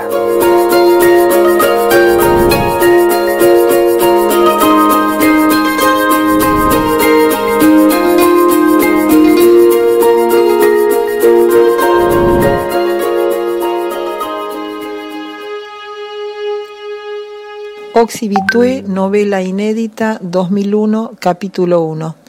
Hacía solo unas horas que el servicio cosmogónico había confirmado que el tiempo pasaba más rápido. Pedro estaba descifrando las propiedades vitamínicas de un enlatado cuando escuchó en la hiperpantalla del súper Amigo televidente, decía la boca carnosa de la chica, según el informe de la AS Aerófera Solidaria, dentro de exactamente siete días, el 20 de enero del corriente 2030, a las cero horas, se pondrá en vigencia el nuevo esquema de organización. Como ya saben, las 24 horas diarias serán suplantadas había una campaña de desprestigio que insistía en usar el término reducidas por 16 horas. Para guía y a costo básico de satélite siguen abiertas las líneas rotativas K, L y Z y en la red AS. por la humanidad. Pedro dejó la lata en el estante y se encaminó a las registradoras. Entre las góndolas, una embarazada chillaba que iba a dar a luz porque, ateniéndose a los nuevos cálculos, estaba en fecha. Llamaron al supervisor y la sacó de un codo a la vereda. La furgoneta no se demoró, nadie miraba. Pedro, que levantó un prospecto de viajes interestelares, lo puso en el horizonte del radio de sus pupilas y vio cómo se abrían las compuertas traseras de la furgoneta con el logo del súper, cómo bajaban dos clones de muy buen diseño, cómo la levantaban de las axilas, la metían dentro y desaparecía lentamente doblando en tres sargentos. En la pantalla un alquimista explicaba el fenómeno según leyes de la física cuántica, pero como todo debía ser sintetizado para evitar una sobrecarga informativa en la condensación del ADN, se limitó a registrar que las 24 horas se achicarían a 16 y unos minutos más. Se dijo que estaba correcto, que de esta manera se volvería a la normalidad, no tanto por las plantas. Desde hacía un tiempo muy pocas florecían y daban frutos. Además estaban bastante bien reemplazadas por las sintéticas, tampoco por los animales. Las mascotas virtuales y las reses clonadas se adaptaban. El problema eran los hombres, andaban desorientados. Por ejemplo, ahora eran las 20, en un par de horas debería acostarse y cuando lograra conciliar el sueño estaría saliendo el sol. Ninguna hora coincidía con la del día anterior, y aunque el reloj condicionante te cantara cada actividad, no podías evitar hacer las cosas con una extraña sensación de no estar haciendo lo correcto en el momento preciso. Por las pantallas se hablaba de una transitoria anomalía del tiempo y de que todo va a salir bien, pero la confusión debilitaba el equilibrio de la gente y era innegable que empezaban a comportarse en forma extraña. ¿De qué otra manera se hubiera justificado el accionar de la directora de recursos humanos esta tarde? No, esta noche, va, hace un par de horas en la oficina. Lo llamó por su auricular derecho, el de los asuntos privados, justo en plena terapia de verbo, cuando la voz infantil repetía, mi mamá me mima, yo amo a mi mamá. Asconegui, ¿podrías pasar por mi despacho antes de irte? Y agregó un sugestivo, no te demores. Pedro sintió curiosidad. Si bien compartían un alto optimismo y lo aconsejaba poco, él se abstenía de pedir asistencia y sabía que su individualismo estaba siendo evaluado. Así que antes que su reloj cantara la salida ya estaba parado frente a la puerta de su cubil. Pasaría por el baño, no se había tomado el pipirrún de las tres por no cortar el proceso creativo de la lista de posibles candidatos de la cara semanal y le empezaba a arder la vejiga. Juana Guaraglia. Hay una que me contó un vecino de Chile, la época que las papas quemaban en Chile cuando los toques queda, que era de las 10 de la noche hasta las 7 de la mañana al día siguiente. Y si usted llegaba a ir a ver una mamá enferma, una tía enferma y lo agarraban a las 10 de la noche, quédese. Porque si no tenía una certificación que podía circular, este, lo metían para adentro porque no estaba autorizado. Era toque de queda. Y lo que, si te llegaban a encontrar en actitud sospechosa con algo que supusiera de que vos eras de la sedición, juicio sumarísimo. ¿Saben lo que es juicio sumarísimo? Fusilado en el lugar donde se encuentra. A cantarle a la guanaca. Y la, la historia que me cuenta el caballero este dice, pero tú sabes, a las 10 ha comenzado el toque queda. Doce y media, casi una de la mañana, el caballero caminando lo más fresco por las calles de Santiago. Encima el imprudente con un bruto paquete. Y lo vieron pues tres verdagueros. Los verdagueros llaman a los, como andan de verde, a los carabineros. Dice que lo ven y le pegan el alto. ¡Alto ahí! Y se quedó duro el otro. Dice, gire espaciosamente sin hacer movimientos violentos. Y el otro con su paquete. Los tipos lo tenían. ¿Qué lleva usted en ese paquete? Dice agua. Ah, es gracioso el caballero. Voy a preguntar despaciosamente para que me entienda. Por segunda vez le reitero, ¿qué lleva usted en ese paquete? Track. Agua, dice. ¿Cómo va a llevar agua en un paquete con papel? Traiga ese paquete para acá y le arrancan el paquete de la mano. Y le desarman el paquete. Con miedo los tipos. Porque también tienen sus miedos. Y le desarman el paquete y dice, ¿por qué se pone nervioso? No tiene necesidad de mentir, no está prohibido llevar lo que usted llevaba, caballero. Así que no es necesario mentir. Como agua. Esto no es agua, esto es una bomba para sacar agua. Es que si digo bomba no alcanzo a decir agua.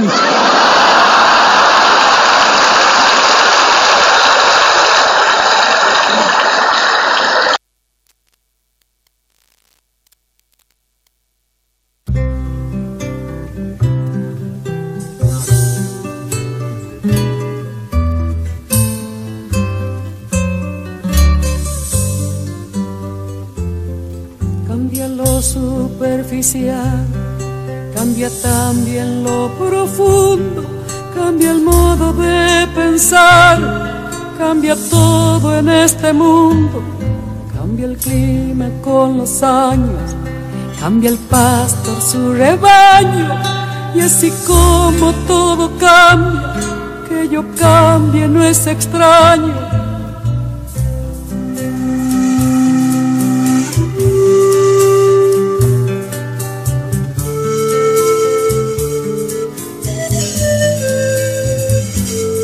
Cambia el más fino brillante, de mano en mano su brillo. Cambia el nido, el pajarillo, cambia el sentir un amante, cambia el rumbo, el caminante, aunque esto le cause daño. Y así como todo cambia, que yo cambie no es extraño. Cambia, todo cambia. Cambia, todo cambia. Todo cambia. Cambia, todo cambia.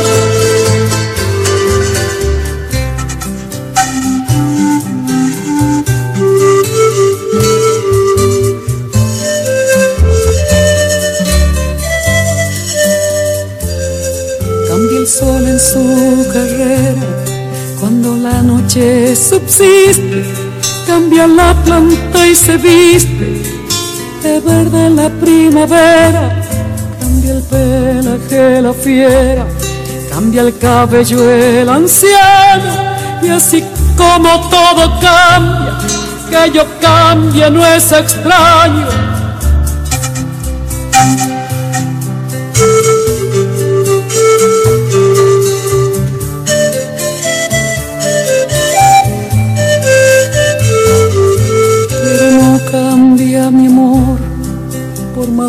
Lejos que me encuentre, ni el recuerdo ni el dolor de mi pueblo y de mi gente. Lo que cambió ayer tendrá que cambiar mañana, así como cambio yo en esta tierra lejana. Cambia todo, cambia. cambia todo cambia cambia todo cambia. Cambia todo cambia. Pero no cambia mi amor por más lejos que me encuentre ni el recuerdo ni el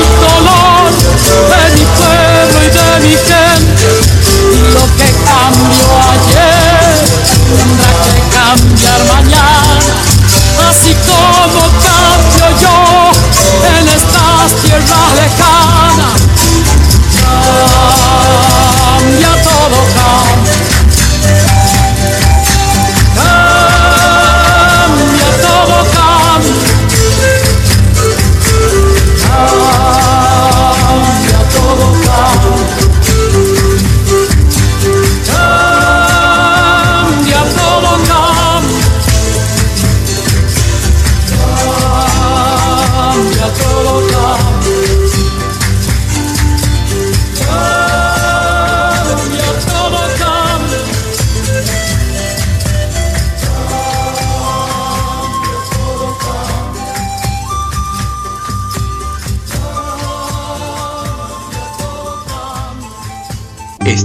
escuchando Baldíos en la Lengua Radio.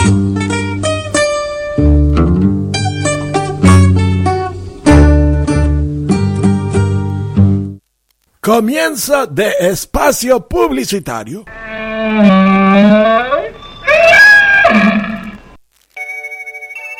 Samantha, necesito que lo entiendas. Tengo un par de cuencas. Lo sé, comprendo todo sobre tus cuencas. Mira, observa mis cuencas. Oh cielos, tienes ocho cuencas. Ah, ah, ah, veo a través de tus cuencas. Sí, mira a través de mis cavidades.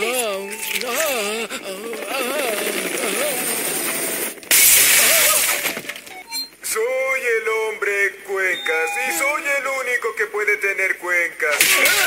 Váyanse lejos de mis cuencas. Cuencas, cómprelas ya en IKEA.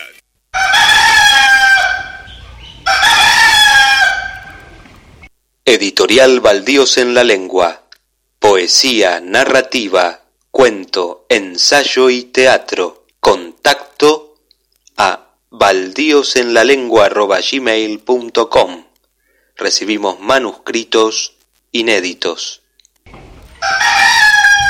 Fin de espacio publicitario. Sabrina, ¿qué haces? Buenas tardes. Mira, Sabrina, necesito de tu asesoramiento. Quiero saber si existe la forma de llamar eh, en algo, algún nombre que tenga la forma de escribir, quise decir. Por ejemplo, si yo escribo todo en mayúscula, bueno, yo lo llamo escribir todo en mayúscula. Si yo escribo todo en minúscula, escribo, eh, lo llamo escribir todo en minúscula. Pero cuando yo quiero poner, por ejemplo, escribir con minúscula, pero después de un punto, la mayúscula como corresponde y demás. Eso se llama escritura tipo oración. Puede ser que me hayan dicho que se, que se llama así. Por ejemplo, yo quiero decirle a las escuelas que completen una planilla, pero que la planilla quiero que la escriban en minúscula, pero se sobreentiende que cuando hay un punto seguido o un punto aparte, primero va la mayúscula y después minúscula. No quiero que me escriban todo en mayúscula. ¿Cómo puedo decirlo? Te agradezco. Estás escuchando Baldíos en la Lengua Radio.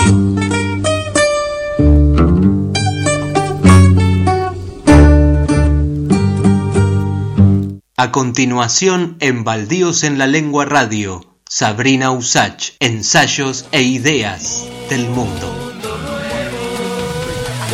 Mundo nuevo, mundo nuevo, mundo nuevo, mundo nuevo, y es probable que no quede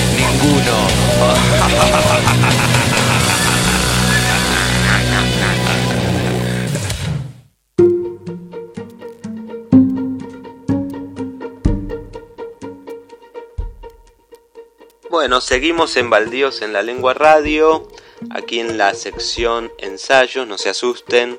Bueno, Sabrina se ha tomado una licencia por el, día de hoy, pero bueno, estoy yo aquí para presentarles lo que les había comentado antes, el ensayo de Tom Lupo, un gran poeta, eh, promotor cultural, eh, promotor del rock, de poesía, un gran este, amigo también eh, de esta casa, en, algún momento hemos compartido en otras emisoras algunos momentos memorables junto a él, un hombre, un tipazo, una buena persona de aquí, de, de este mundillo literario, que ha partido a principios de, del mes de mayo, exactamente el 4 de mayo, nos ha dejado a partido de este mundo el querido Tom Lupo y siempre lo vamos a recordar con mucho cariño y vamos a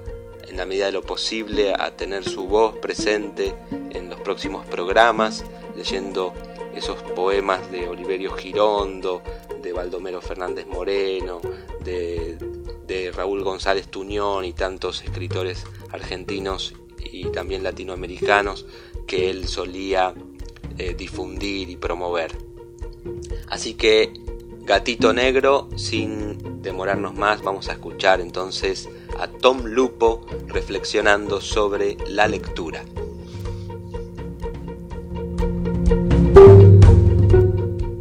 Alguien con respecto a los libros, las palabras, la escritura, que está todo mezclado, eh, decía que el hombre no tiene nada, nada, nada que ver con la naturaleza.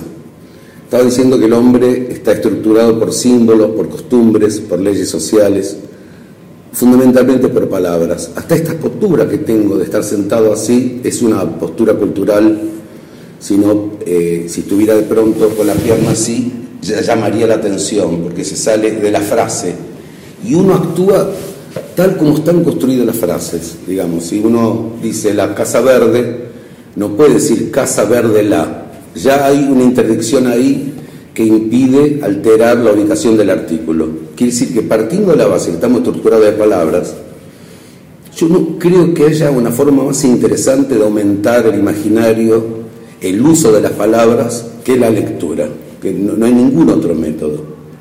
Comparado, por ejemplo, la televisión, la televisión tiene un problema que es la imagen estratifica. El cine queda aparte, porque el cine también es literatura, pero programa de televisión común, uno apoya la cola, se dispone a ver y está todo servido. Es muy difícil que trabaje la imaginación, están cubiertos todas las cosas y en general en la historia de la ciencia se sabe que los ejemplos estratifican. Un ejemplo lo que logra es que uno deje de pensar. Un caso típico de, del defecto de las imágenes es los videoclips. Cuando no existían los videoclips, uno escuchaba una canción y cada vez que la escuchaba imaginaba muchas veces algo diferente, es algo que está recuerdo, este, asociado a un recuerdo personal. Desde que están los videoclips, uno escucha la canción y recuerda el videoclip, recuerda esa imagen, ya ahí queda limitado eh, el imaginario. Yo recuerdo haber terminado algún libro y tener la sensación de que nunca más iba a ser el mismo, por las veces que sentí, qué increíble, por la comprensión de las palabras, por el juego mismo del lenguaje desde una gran historia, una gran novela o frase suelta. Yo me, leyendo Cortázar, de pronto me encuentro una frase que decía, te quiero mucho, le dijo. Y por esas cosas del lenguaje, el mucho le sacaba toda la fuerza al te quiero. Y fue imposible no acordarme que es verdad, que cuando yo no quería una persona decía, sí, te quiero mucho, pero decir te quiero, el hombre se está jugando todo lo que tiene, digamos. Y además tengo una experiencia personal con los libros, me pasó una anécdota que yo creo que torció un milímetro mi destino y para el hombre que está su destino casi todo preparado por la familia, por la época, por las costumbres, por el Edipo, torcer un milímetro en la única vida que tenemos no es poco decir. Yo estaba en el colegio secundario y había leído libros sobre todo europeos y americanos, no leía literatura latinoamericana, leía, bueno, a Proust y leía a Dostoyevsky, etc. Y entró un profesor que nos dijo, yo debería enseñarles educación democrática, pero no sirve para nada. Así que les di a ver literatura latinoamericana. Y si ustedes no me traicionan, no cuentan nada, están todos aprobados. Y ese tipo era Haroldo Conti, gran escritor, después desaparecido por los genocidas. Se sentó en una tarimita y nos leyó María la Rubia, un cuento de Dalmiro Sáenz, donde el protagonista terminó haciendo el amor con la madre, que era una prostituta en el sur y él no sabía, y nosotros teníamos 15 años, y eso nos produjo un impacto. A algunos, algunos empezamos a seguirlo a él, pero, pero por él conocí a Cortázar y a Walsh y a Vargas Llosa y a Gabriel García Márquez y me abrió en mi propia lengua una dimensión extraordinaria, enriqueció mi lenguaje, ter, terminé escribiendo yo y, Después casi toda mi vida me dediqué a darle lugar a los más jóvenes. Alguna vez en una sesión psicoanalítica llegué a pensar que le estaba devolviendo ese favor a Haroldo Conti, que él me abrió las puertas a cinco o seis de los 30 que éramos, que lo empezamos a seguir y a leernos caminos. A nosotros no le dieron importancia, allá a ellos. Pero entonces, eh, para aumentar, casi todo lo que hacemos en la vida depende de cómo manejemos el lenguaje. Si una persona puede decir, sí señora, no señora, y voy a la almacén, puedo laburar de mucama etcétera. Pero si un tipo enriquece su lenguaje, puede aumentar su capacidad, su potencial de trabajo y etcétera. O sea que la incorporación de cultura a través de los libros termina siendo un arma fenomenal para desenvolverse mejor en el mundo. Pero aparte, la, la, creación misma de la novela, como dice fue lo más importante de la edad moderna, porque generó la ficción que produce el mismo efecto que la realidad. Leyendo un libro yo me olvido que es ficción y lo siento como verdad. O sea que la creación del libro, de la novela, sucedió nada menos que en lengua castellana, y yo creo que eso nos cambió a todos. Les recomiendo a cualquiera que vea esto, que se meta en un libro y que goce lo que es viajar a través de la propia imaginación, no hay nada superior. Por supuesto, hay grandes películas que están trabajadas sobre un libro que se transforma también en, literatura y también producen esa, sensación de aprendizaje inolvidable. Uno ve grupo de familia y toma una frase textual del, del libro original en donde el más joven del grupo se suicida para darle culpa a todos los demás y la más vieja del grupo dice, pobre, era tan joven, no sabía que pronto lo íbamos a olvidar. Y aparte, si no fuera por los libros, no me hubiera encontrado con Antonina Artaud, que me salva de cualquier problema acerca de cómo hay que comportarse en la vida, porque él dijo, la razón de ser no ha sido descubierta. Estás escuchando Baldíos en la Lengua Radio.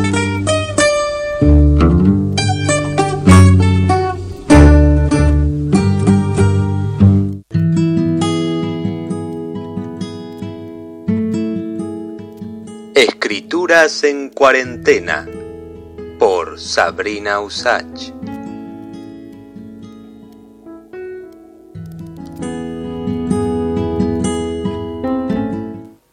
Vamos a escuchar la voz de un escritor, docente, director de teatro multipremiado de la provincia de Mendoza.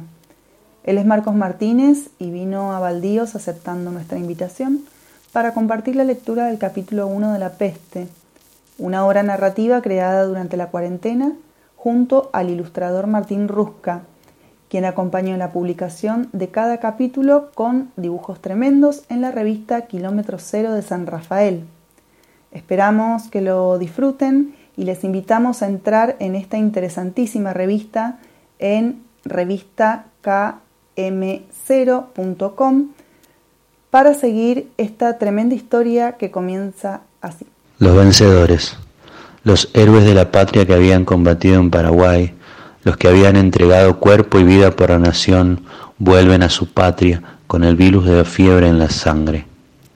La peste no discrimina entre vencedores y vencidos, preña de muerte a todos por igual. Pronto, Buenos Aires comenzaría a ser también un cementerio, aunque nadie quisiera asumirlo. A los dueños de la tropa, a los oficiales, el pecho se les hincha de felicidad de volver a matar para volver a matar, aunque no sepan ni por qué, ni para quién. Hubiera sido apropiado que los verdugos fueran recibidos con un desfile, pero ese tipo de festejos estaban reservados para los oficiales, no para la soldadesca y ese tipo de gentuza. Los vencedores procuraron su propio souvenir de guerra 300 paraguayas.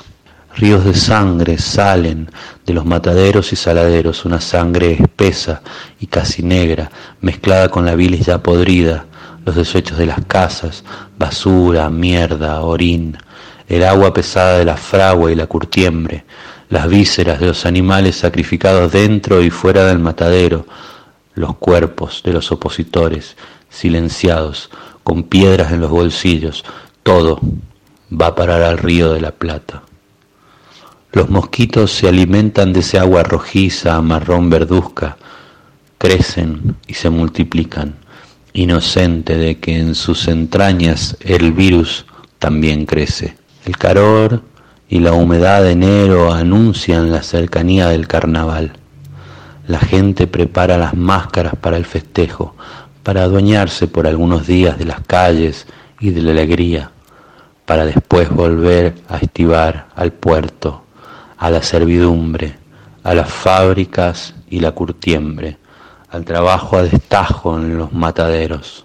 Tres países endeudados y sicarios de su hermano, las espaldas destrozadas de negros e inmigrantes, un desfile de soldados vivos, un desfile de soldados muertos, una ciudad erigida sobre mugre y desperdicio. Eso es la civilización que sueña el presidente Sarmiento. Es el progreso que comienza a tocar el preludio de una marcha fúnebre, un requiem de silencio para Buenos Aires. A ver, amigo Juan Pueblo, alcánzame un trago de vino.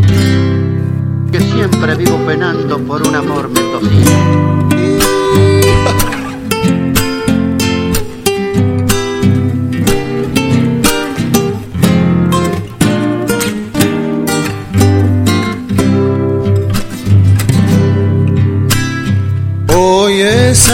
Saltado una sequía, he oído el agua riendo. Hoy he saltado una sequía y he visto el agua yendo. La vida cambia de forma como el agua que bebemos. El agua cambia de forma como el canto del jilguero. Nadie dos veces se baña en la misma carcajada. El río de nuestras barcas nos lleva hacia las mañanas. Ser feliz no tiene forma cuando de felicidad se trata. Correr el micro, pisar un charco, gritar los goles en los potreros, tomar tus manos y un vino nuevo, cantar andando en bicicleta. El ser feliz tiene las formas de las estelas de tu silueta.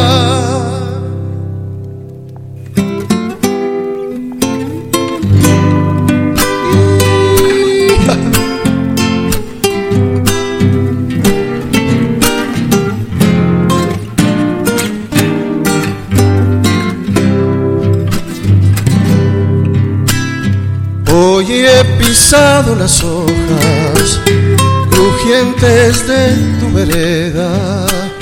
Hoy has besado mis ojos después de abrirme la puerta. Primavera y otoño, tu boca junto a la mía. Montaña, cielo y arroyo, dejemos correr la vida. Esos rayos que se cuelan por entre las nubes bajas, un riff del ruso León, la guitarra de Atahualpa. Ser feliz no tiene forma cuando de felicidad se trata.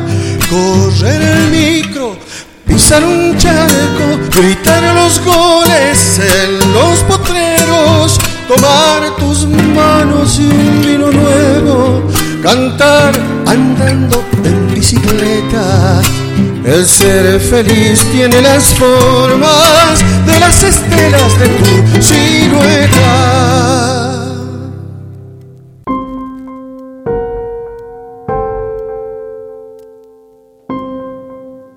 Acabamos de escuchar la cueca Las formas de la felicidad, con música y voz de Víctor Cortés y letra de Alejandro Frías.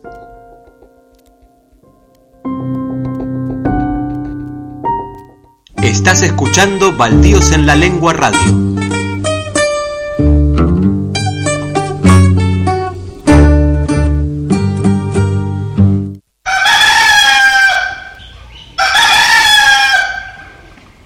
Editorial Baldíos en la Lengua. Poesía, narrativa, cuento, ensayo y teatro. Contacto a baldíosenlalengua.gmail.com Recibimos manuscritos inéditos. Chao, hasta mañana.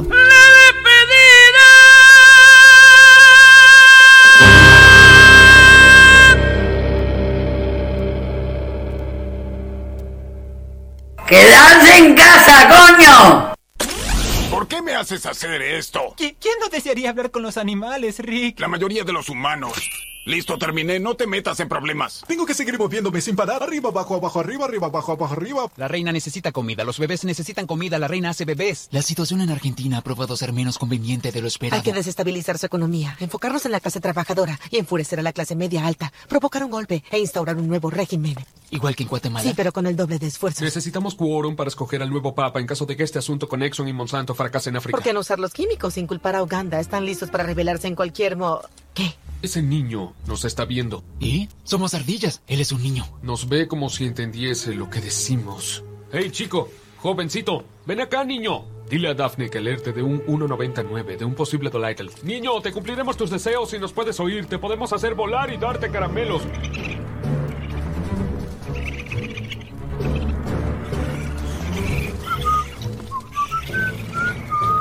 ¡Oh, rayos, oh, rayos!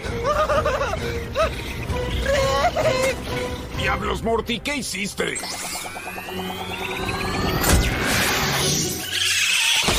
De acuerdo, Morty, empaca tus cosas. Eso solo las detendrá un poco. Te metiste con las ardillas, Morty. Tenemos unos cinco minutos antes de que vuelvan y nos ataquen, Morty. Tenemos que empacar y mudarnos a una nueva realidad. ¿Sabes? Te, te, te, te dije que solo podíamos hacer un par de veces. Estamos fritos por culpa de esas malditas ardillas.